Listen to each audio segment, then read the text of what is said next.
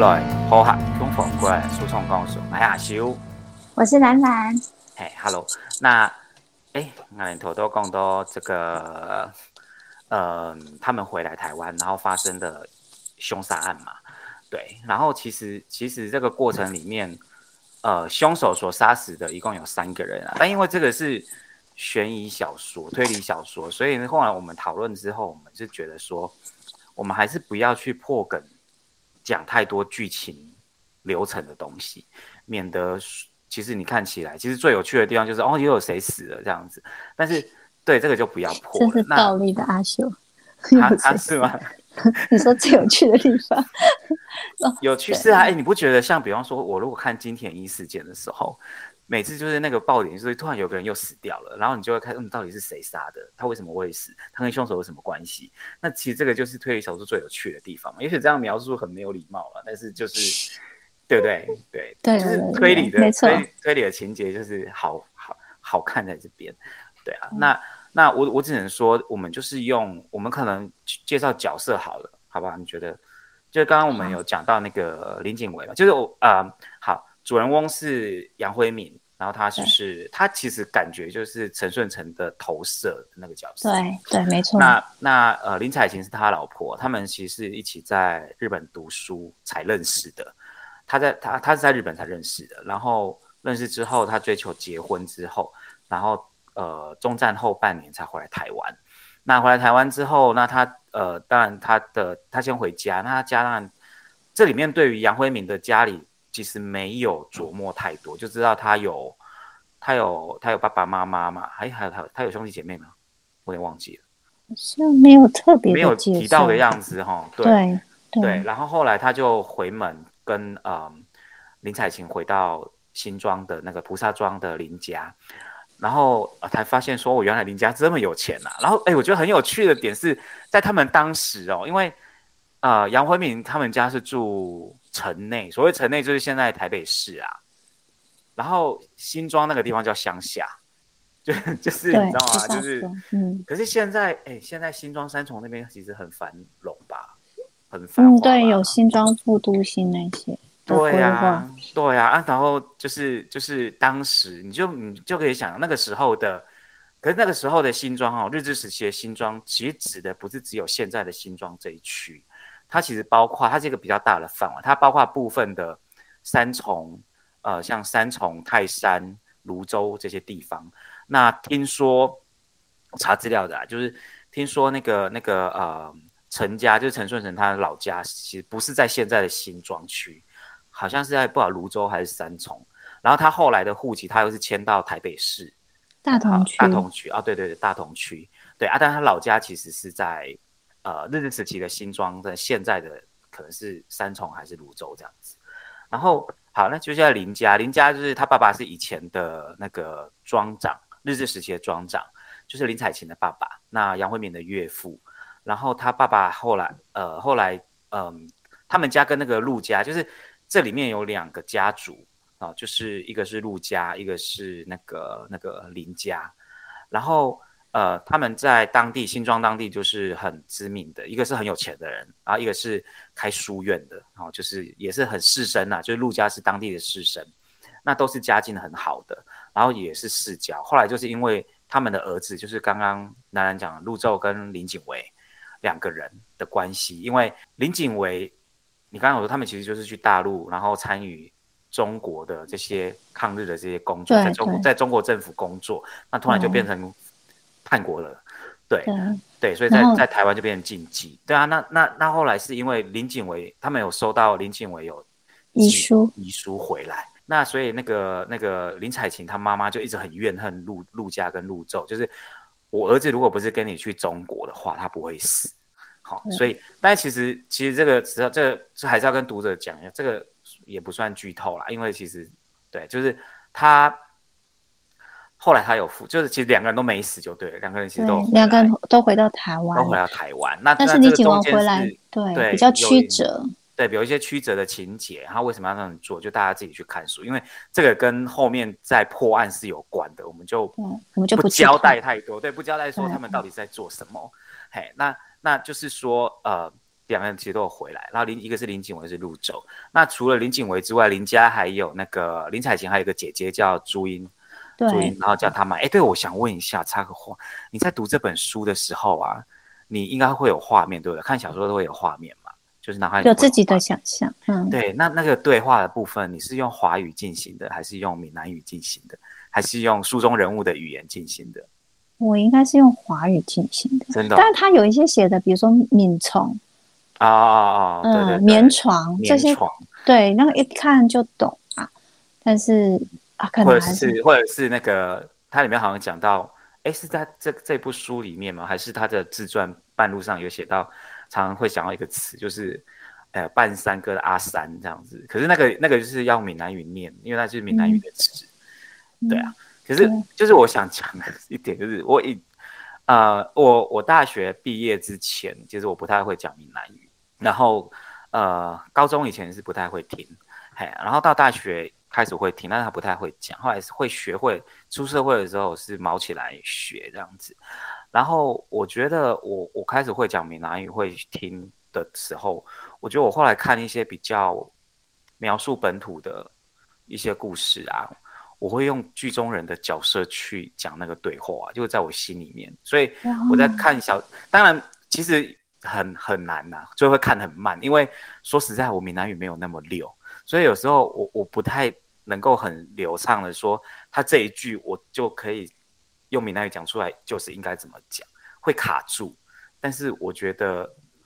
我那时候学闽南语的时候，我也是，这也是一个学闽南语的方法啦，就是说尽量的。去把我看到的文字变成闽南语，然后后来包括说，以前我其实我不太会用客家话去论述事情，然后后来是因为在报道电台主持节目的时候用客家讲，因为需要用客家话去论述事情，我也是练习着说我在读报或者是看小说的时候，用客家话去讲那个对白，或者是讲那个文字，在心里面默念。那你可不可以哪一天表演给我们看？我好好奇。如何用闽南语？哎，不，我们就直接我们翻一段，你觉得哪一句哪一段比较有趣？我们我们来那个他们的对话里面来表演一下。他跟叶忠孝，哎，他跟叶忠孝讲日文，对不对？对，他跟叶。哎，我因为我会讲一点点日文，所以我会尽量也是试着用日文看看。但是比那个就比较难一点了。但是他跟那个崔上孝应该讲闽南，包括或者是他跟那个啊，我们不能挑太后面的剧情，会变成路咒。嗯。啊，他跟林采琴的对话嘛，对，他跟林采琴的对话，就是就是，比方说那个那个彩琴跟他在船上的那个对话，然后彩琴说三年前怎么啊，就是就是他说他三年没没三年多没回，我觉得这段还蛮有趣的。他说他三年多没回去了嘛，那我就在心里想说林采琴的对话说啊，我三年我没登去呀，啊，然后描述的部分我还描述的部分我还是用华语读来，不然的话我我会看得很慢。啊，然后，然后那个杨辉敏就会说，哎，不知道他是不是在想着没有回去是在想念台湾的美食。然后杨后面就回他说，哥布瓦固的，但跨掉菩萨山的，这个我就不太会。菩萨山，对对对，就是尽量像这样子。那如果用客家话会怎么讲？哎，可能就会顺一点哦。啊，你说说看，挺可爱的。哎，三面魔鬼戏耶！啊，在古某一句都可以看到菩萨山的呢，好像比较顺一点呢，对啊。啊，希望是把闲的会给给。好，我应该把这一段呈交给客委会，看客委会要不要找你来教客客语。对对对对对啊！哇，你讲的好顺哦。好，这个好，这我们应该请请听众给你鼓掌鼓掌。哇，这真的是一个很特别的学习方法。我们接下来介绍其他人物。好，那我哎，林家还有个他妈对不对？我刚刚讲到他妈就是朱茵。然后，因为朱茵这个名字就是很日本的名字，所以比方说像彩琴，我就会想着他们在对话的时候，他们是叫他用闽南语叫他啊，蔡琴阿琴。但是如果是朱茵的话，因为朱茵用闽南语念很奇怪，所以因为他就是一个很日本的名字，所以他就是他买他买。哦。对，然后因为他后来不后面不是有一段那个杨辉明要问朱茵。要跟他求证一些事情，要求证什么事，我们这里就不讲了，因为这对，因为这个这个也是跟凶杀案很有关系。然后他怕说，嗯，如果用闽南语叫他，呃，什么，哦，对，名字可能会觉得好像不太正式，所以他用他用日语叫他他妈，对对对，他说好像什么什么叫人家的名字，加上用日语叫他加上赏，就觉得尊敬的意思，对，很尊敬，然后很正式这样子啊。他妈还赏，然后他他就是写那个，就是那个小说是写朱茵桑嘛，对。然后其实汉字应该写朱茵样嘛，样子的样嘛。嗯。然后我就会用日语念那个对话啊，他们还上这样子。对啊，朱茵就是那个林采琴的姐姐啊，她是一个美人胚子这样子。然后在当时日治时期有念到女高，所以还蛮蛮高学历的。对。哎，林家的女孩子都蛮高学历的。朱茵，朱茵其实是在台湾有念到女高，就是高中嘛。然后彩琴是到日本去读大学。对。对，所以其实还蛮高学历。然后林家就是，就只要让他们还有一些佣人啊什么的。嘿，那你介绍一下陆家或其他角色。陆家，对，陆家就是他的哥哥是陆宙，然后因为陆家是一个是。哦，那个陆信啊，对不起，对，陆信是那个林采琴的亲好朋友，从小玩到大的玩伴，对，那对他的玩伴，然后结果他们是很好很好的朋友，那所以就他他们两两家本来也很好，然后朱茵也喜欢陆宙，也就是信的哥哥，朱茵。喜欢陆宙，对，而且他们家是世陆信，陆信是不是喜欢林景伟？哎，这个好像没有提到，没有提到是，那是我对，因为他们一直希望，对你自己脑补的，我觉得你应该去当言情言情作家，糟糕了。然后那个呃，我要说的是那个什么，就是朱茵甚至为了可以从故事里面看得出来，朱茵就是还蛮对感情蛮执着，所以她到她以她。呃，她就是等于说，陆洲去去那个中国大陆之后，对她都一他一直单身这样子，嗯，对。然后朱茵是做事做事非常利落的，而且是对事情是比较从书中的描述，他给他塑造的形象就是一个非常精明能干的女生，对。然后呃，也是也是很也是很早就知道说这中间有一些呃，这个凶杀案中间有一些猫腻的。对对对对对，所以所以杨慧敏才会跟他求证，因为他觉那他觉得他知道一些事情，对对，要跟他求证。对，那当然，如果大家越听越有兴趣的话，就是欢迎大家赶快去接触看，然后就可以跟我们一起看，说到底谁是杀手。因为这中间有一个很过分的地方，就是呃，它中间有一段写到，呃，他们就这个故事里面的包括。呃，就是陆宙，因为陆宙我们刚刚有跟听众交代了嘛，他其实是活着的，活着回来，然后跟他的爸爸啊，对对对，哎，然后跟男主角杨辉明他们都有各自猜测，呃，这个凶手是谁？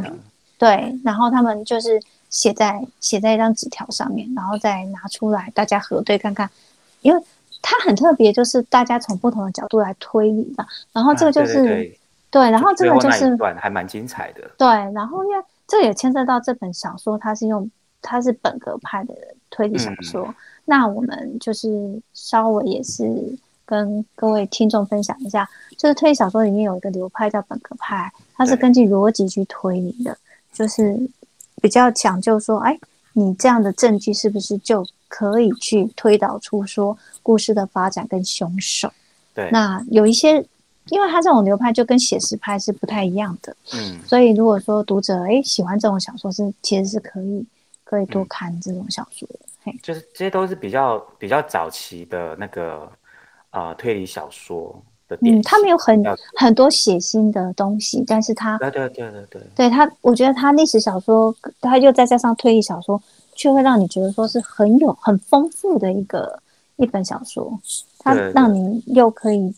得到推理的乐趣，又可以呃，在一些历史文化上面你有所呃进进来的嘛？对。啊，因为因为刚刚冉冉讲到那个最后他们在在在讨论，在三个人互相印证一下凶手到底是谁。其实这三个人之外，另外还有第四个人在场啊，就是那个朱茵。哎，不是朱茵呢，哎是陆信，陆信，陆信嘛哈。对，他还送送送便当，陆信。然后就他他真的很过分哦，他说。就我以为就这时候就起码知道是谁了这样，或者是说我就知道说这些主角在想什么，结果他竟然就就写到说啊，大家各自看完纸条之后就讨论了一下，我看到这时候很想气结，就是？还没有揭露，他们还设了一个计，还设了一个计要去把这个事件做一个收尾。你知道这种这个就是本格派对，而且这种东西我们在那个柯南跟金田一里面还蛮常看到的 哦。就是金田一可能已经知道了，然后他们就要开始设一个计，然后就是如何把这个凶手引出来。对，那这个还蛮有趣的。然后我觉得我想说的是，说他们三个在那边印证谁是凶手的那一段，虽然在这边其实是呃就没有多提了，就就终止了。然后整个整个事件结束之后，他杨慧有最后一段杨慧敏有去补这一块，就是说当天他们在那边其实是怎么推论的。然后最后那一段我看完之后，我发现说，其实最厉害的是鹿爸爸。对，其实推完所有剧情的是鹿爸爸。是陆爸爸，我觉得哇，侦探是鹿爸爸，他不会是教书院。对啊，对啊，这是超厉害的。然后原原来是原来这个侦探其实鹿爸爸，就是从头到尾其实好像在办案的都是那个杨慧敏这样，然后杨是杨慧敏在办案这样，就是带领着观众在看这个故事的啦，所以感觉就是他在。他在这边找这些线索，然后办案，然后去找谁问话。啊，可是最后推理出来可是陆爸爸。对，因为对还蛮有趣的，所以我们请大家可以赶快去看一下。对啊，好，那我们休息一下。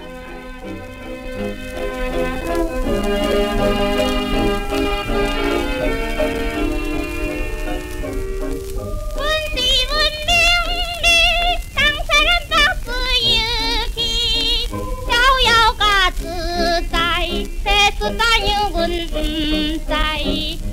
是在文明时代，恰够爱公开，男女同车，拜做一拜，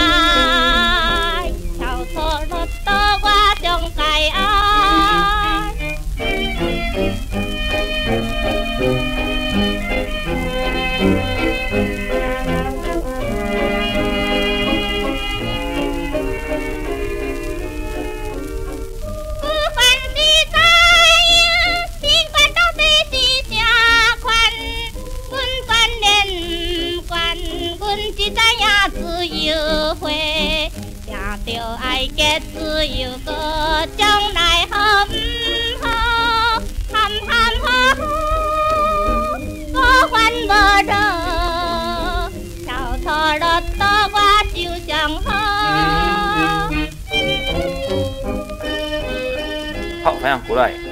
哎，那你偷偷更多一个剧情哈，大概就是已经。介绍差不多了啦，哈，那那角色啊，我们是有两个角色没有介绍到，一个是陆中校，一个是崔上校，其实他们就是国民党的军人呐，然后就是一开始他们出场，一开始他们出场的目的是啊，他们跟杨惠敏或跟呃林家跟陆家表达的是，他们是要来调查调查这个杀人事件的，好，因为有人死在这边，那他们要来调查这样子，对，那这是他们的那个那个出场的目的，然后在这过程里面。当然，包括说他们有跟杨慧敏一起在这过程里面啊，包括呃崔上校跟杨慧敏一起发现其中一具尸体啊，然后之类的，然后然后他跟叶忠孝一起去做什么？好，然后其实这两个军人在整个故事线里面也涉入的蛮深的。然后很有趣的是说，嗯，就是刚一开始我们有提到，就是叶忠孝是他没有讲他是哪里人，但是他会讲他是在日本读书，所以他会讲日语，所以他跟台湾人。在书里面的台湾人的角色互动的时候，他就讲日语。然后呃，崔上校是福建人，所以他是讲福建话。但是杨慧明有提到说，崔上校的福建话有一种腔调，好，但是可以沟通这样子。其实还有个角色是最后才出来的，那个叫做王少将，他的戏份非常少，但是他非常关键。对，但是里面没有讲他是哪一省人，但是他讲话似乎有腔音，然后是讲华语这样子。哎，那这就是所有的里面的角色。那我觉得我们最后其实，嗯，故事的部分其实我们就不再多琢磨了。但可以说它应该是，它是一本其实真的是还蛮其实。我觉得真的以以推理小说来说，其实是很精彩的啦。我觉得还蛮蛮喜，我就有点像是在看，哎，我不知道你有没有看过一版信太郎的书啊？我想到一个作家了，你你你你看过的赤川次郎。哦，赤川次郎没有，我觉得没有那么诙谐，但是调性差不多，就是不会让人家觉得写的很很重的感觉，就是看起来还算轻松，可是并不会不精彩。对，就是他他感觉是你乍看之下像就是很朴实无华，就好像是你在吃饭吃菜这么平淡，并不是一个，并不是一个那种呃满满汉大餐这样子。对啊，就像就像赤赤川次郎的小说，其实我觉得他的他读起来，他不像有一些，比方说有一我真的是呃有一些小说家，他会他会描写的很华丽，对，或者他的他的字里行间的用词会很丰富，可是说实在的，那个可能会影响我们阅读的吸收的程度，所以对啊，所以像呃它就是好吃的家常菜，啊，对啊，对啊，对啊，对啊，就还蛮好吃的，哎、对就是真的是还蛮就是煮的很好吃的，但是是家常菜这样这种。对对对对对对对对对。然后然后哎，我我要讲的是说，像比方说，呃，像他在那个里面，他有提到有一些人的，比方说，我觉得像那个杨辉敏，杨辉敏他在第一人称在叙说，当然他讲了很多当时时代的观察，透过他来转达出来，其实真的是很有感觉。但他他似乎也，就是他跟他老婆之间讲一些话，还蛮白目的。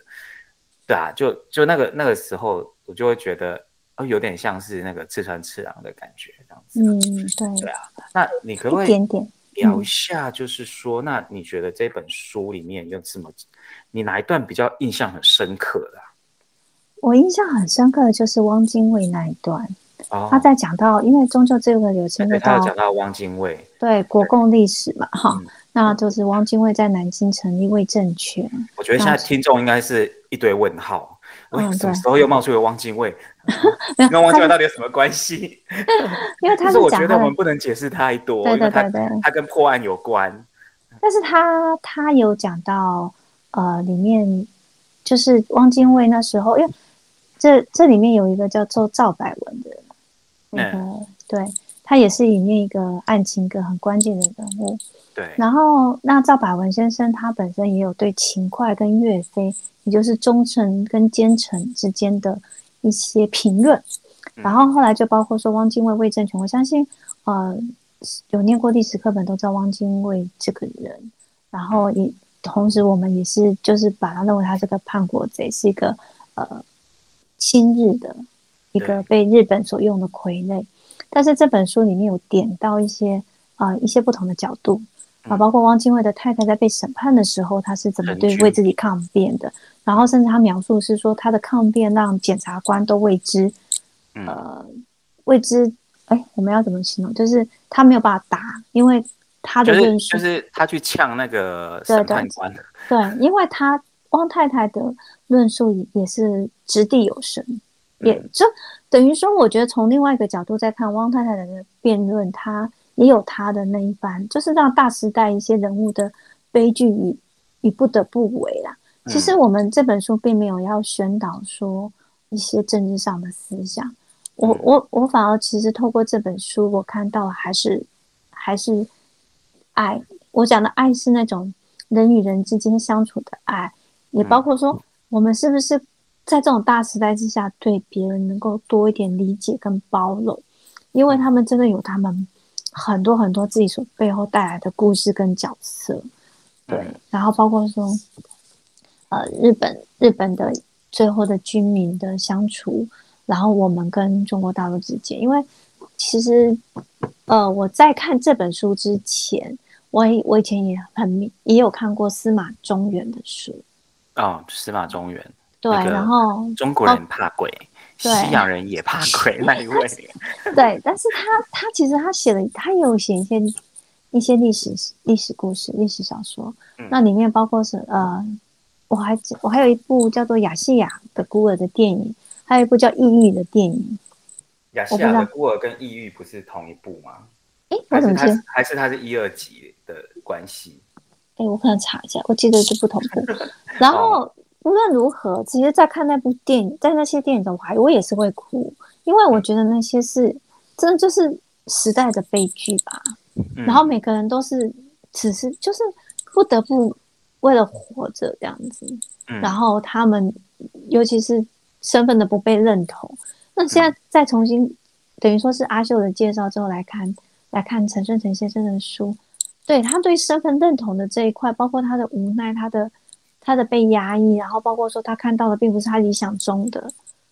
他的、嗯。他的理想这样子。其实嗯我觉得是多一点给我们反思啊，就是说，并不是，就是他包括哎，他所讲的汪精卫的那个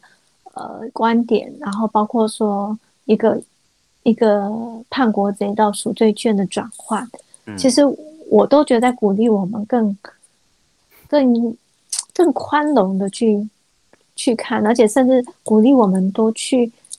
去了解说大家的各自的背景跟历史之不同，最后能够一起共存的那种嗯那种爱吧。嗯，我我觉得其实我们当然不是去，我们就不去定论说汪精卫他的他他的定位啦，或者说他的功过或他对错，因为我们也不是学历史，然后我们也不是一个在做历史评论的 podcast，所以呢。所以我觉得就是一个提出来，那大家去看的时候，可能自己去从自己的角度去思考吧。因为像这一段那天拉人在讲的时候，其实我想到的是另外一个人，就是、就是嗯，就是同样是你知道吗？就是那种角色，大家对他有些人可能觉得说，就像呃陈俊碧替她老公替她先生辩驳的这些话语里面，确实啊，汪精卫到底做了什么？他有他有割让土地给日本吗？没有嘛。嘿，那那他是在他掌控之下死的人有更多吗？就是他拿这些去做反驳。那那我想到的是那个那个呃辜显龙，就是日治日本人来台湾接收的时候，跑去带一堆人台北的士绅去开台北城门，让日本日军进来那个，然后大家都骂他汉奸。然后还有就是他后来，当然很多人会他讲话，就是说你要选择的是，因为我们我们就是我觉得这又回到了，其实，在陈顺成的书里面很多地方提到了，看似无奈，可是在无奈之中，你自己要帮自要帮自己去解释，我如何去接受现在的状况就是这样，那我如何去接受这些人？对，那当时对陈顺成来说，他要面对的就是中国人来；那对辜显龙来说，他要面对就是那日本人要来了。我们要做什么样子的应对？有人选择的是呃，就是主民民军，然后去去对抗。那辜显龙选择的显然是另外一条路，就是不希望大家流血。然后这很有趣的是，包括后来他的儿子里面就两个，大家都很熟悉嘛，一个是辜振甫，就是很喜欢唱《三国演义》、唱京剧的那一个，后来当海海基会的会长那一个辜振甫。然后一个是辜宽敏，辜宽敏先生还在哈，很很老了，就是。啊，这个这个就不讲了。上次上次占据很大的新闻版面，对，讲批讲就是支持赖清德的那一位。嗯，然后，你要大家就会觉得，哦，那他们怎么押宝的啊？一个押在国民政府，然后一个押在台独党外这样子。但其实大家大家都不知道，其实辜政府在这在辜这在陈顺成的书里面有提到，我看了他的书才知道，然后去 Google 一下，辜宽敏其实在当时后来呃，就是就是二二八前后那段时间。他是有被国民政府逮捕的，依据的是什么？依据是汉奸罪，是吧？就是那时候有汉奸罪。然后其实汉奸这个东西，这个在这两个字，其实在这个小说里面也是很关键的，很关键的一个字眼。然后对，那就是辜显龙的儿子辜宽敏。那那只但是我们知道是啊，辜宽不是辜宽敏，辜辜政府，辜政府怎么会跟汉奸扯上关系？他不是都好还当海基会的会长哎、就是国民党哎、就是就是。我觉得这里存这里存在的很多很荒谬，然后我觉得是台湾人的无奈吧。就是说，对，也许我们真的对于不管是辜政府也好，或者是辜显龙或者其他的人，我们后来在读这些例子，我们也我们真的对他们有这么熟悉吗？我们也不是研究历史的，确实没有那么熟悉，没错。但是我相信，我相信这些台湾的，而且这些不是不是士绅，就是高知识分子。那他们在选择的同时，他们一定有他们的心里面的一个中心思想吧？我猜，就像汪精卫一样。那这个东西在碰到不同的执政者、执政当局在解读的时候，他要怎么解读你，其实你也不知道，那就是可好可坏。所以，所以我会觉得，就像就像其实陈顺成这个人一样，就是他还是台湾人的。悲哀吧，就像陈胜人在小说里面一直去描述了这一点，就是台湾人看起来就是你很无奈的被迫去接受这一切的变化，那你只能自圆其说。就像我很喜，我很我好喜欢有一段，就是他不是有在里面他在讲说他在帮他在帮他看到的中国人开脱他们应该是什么样子。就是他从港口进来的时候，听到大家告诉他，就是啊，中国人很烂呐，中国军人的，然后包括他也看到那种穿的很破烂的那个中国军服的中国军人，跟他想象，啊，这这个是我们要回归的祖国的中国人嘛？怎么会这样？然后又听到很多人的那一些比较不好的评论，然后再到他看到叶忠孝跟崔尚孝的时候。我觉得他包括他在形容啊，叶忠孝是一个看起来好有，因为他在日本受教育，所以好有日本的军人样态的那一种人，然后他好欣赏他。然后崔尚孝看起来呢，就是很中国的人，然后他要去解释说，可是崔尚孝一定也是怎么样怎么样，他也是经历过什么什么那些大风大浪啊、战争啊什么哦，所以就是我觉得他在自己帮帮这些他看到的中国人找一些。理由，或者是可以说服他说，其实他们是好人，其实他们是是嗯值得尊敬的。所以，就算哪怕他对这些人都还没有很认识的情况之下，可是这里其实就凸显出了一个当时的台湾人的无奈。那我觉得这个东西，这过程其实真的很荒谬，对啊。那我会觉得，在这部小说里面，我看到很多的，我觉得有趣，应该不要说有趣啊。比较有感的大概就是这里吧，这个部分吧。就像说他在后面有一段的时候，他有提到说，嗯，日本人统治了台湾是不幸的，但是回归中国版图的台湾人，他又背负了新的不幸，因为五十年的隔阂导致了台湾跟中国之间没有任何东西可以维系的，只剩下一个东西叫做汉族意识。那我觉得这个东西一定是陈顺成他在成长的过程里面，他的父亲不断告诉他的。你是汉人，你是中国人，你不是日本人，所以这个这样子的东西才会影响到他后来看到国民政府来，然后那些那些冲突吧，在他心里面那些冲突，然后后来到甚至后来到发生二二八这些之后，他离开台湾，我觉得这些冲突就就一直深植在他的心里面。对啊，那那我是觉得在他的在他的生命里面，好像试图不断的想要去连接一些他所认同的那个汉族意识。他还是，他还是在他的生命里面是是有价值的，是对的，对，不应该被抹灭的。就是刚刚一开始我们有提到他去申请，而现在就讲，现在就已经脱离小说了。我们就在讲陈顺成这个人，就他跑去 申请中国国籍这件事情，就是其实这要讲到说，其实，在呃中战之后，尤其到二二八前后那段时间，台湾非常多的知识青年。是很酌情的，就是信仰社会主义，对，对。那我记得，对，我记得有一句话，就是你年轻的时候呢，如果你我听过。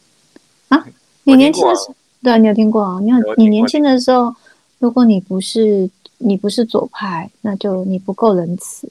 那你老的时候，你还是左派，你就是太天真了。我听到的是这样啊，就是说三十岁以前的人。如果你不相信社会主义，那你就是没有理想，还是说那你就是没有热情，还是不够仁慈之类的？嗯，三十岁以后你还相信社会主义，那你就是天真。嗯，对，类似这样子。你到底是谁说的？为什么你我不是我不知道，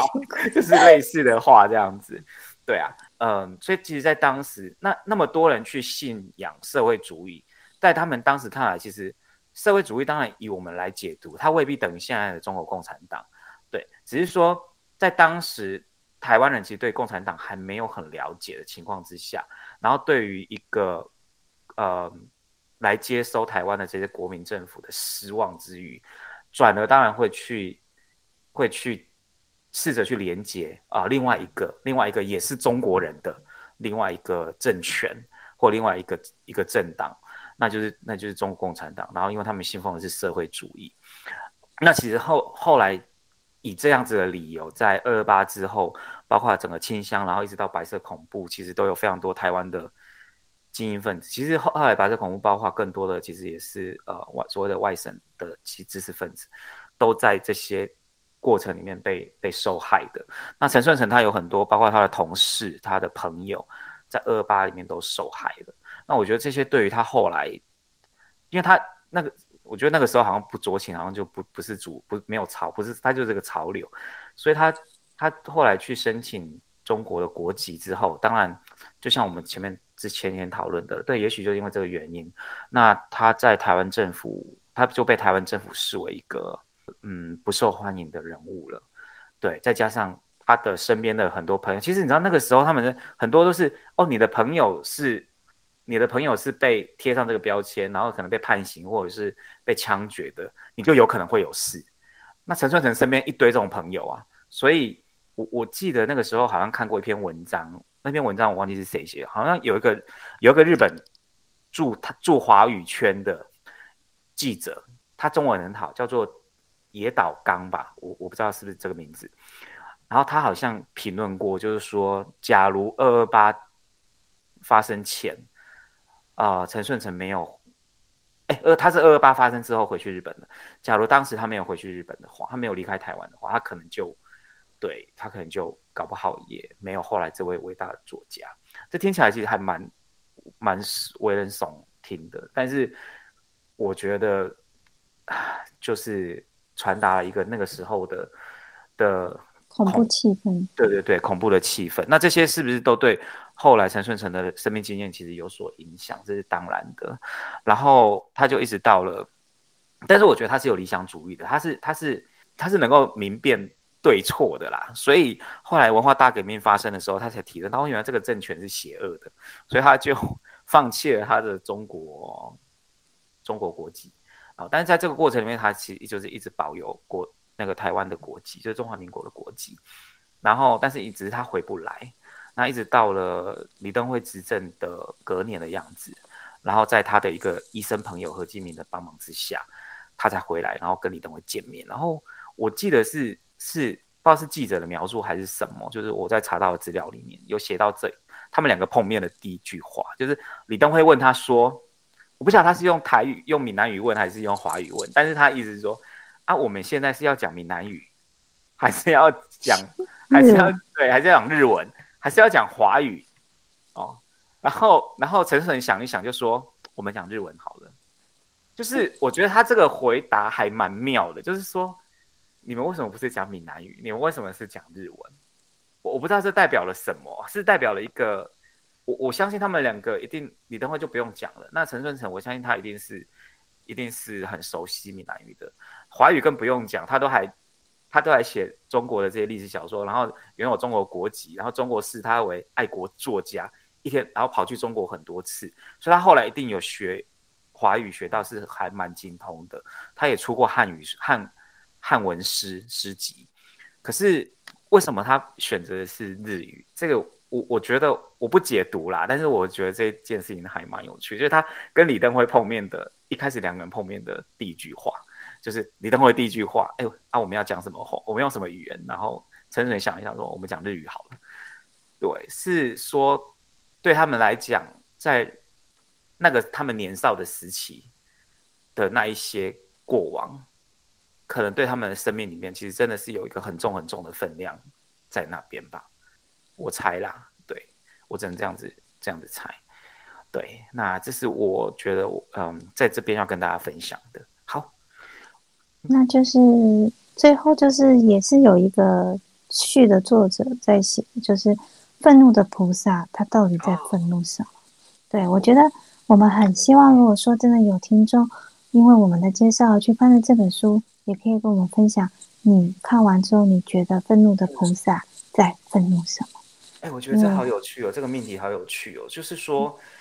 嗯，这一篇的作者他。他自己有他先入为主的立场，这里我们就不讲了，对不对？对，因为宗教不是每个对，因为对对对，这是他的看法。但是我觉得他的看法有他的道理在，但是是不是那样，我觉得可能就看你怎么解读。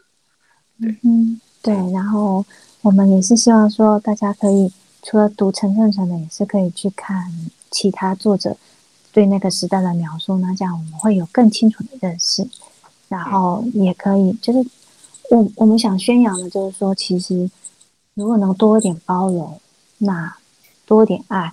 这个世界能够继续和平下去，当然是最好的。嗯，对，嗯，不要这么多的委屈。好，那多谢大家，谢谢大家。那今天的节目都给呢。那哎，不要忘了一定要来给我们留言，然后给我们一些嗯回馈，好，是建议我们也可以介绍什么书这样子，然后我们讲的好不好呢，也给我们一些指教。好，那今天节目就到这边了，谢谢大家，谢谢，嗯，再见，拜拜。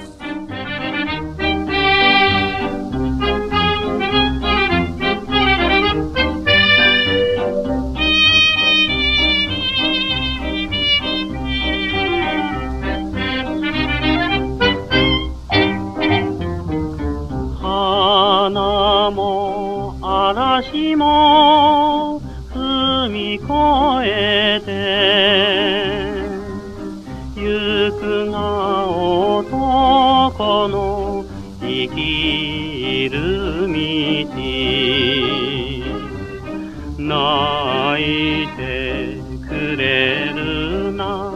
ほろほろ鳥よ月の冷えを。一人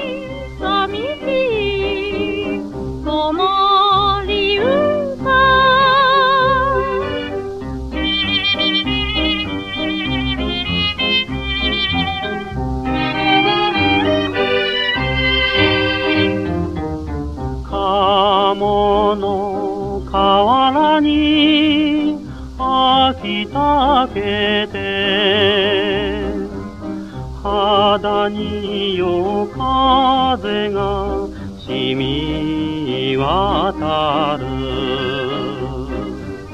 男柳が何泣くものか。風に揺れるは影ばかり。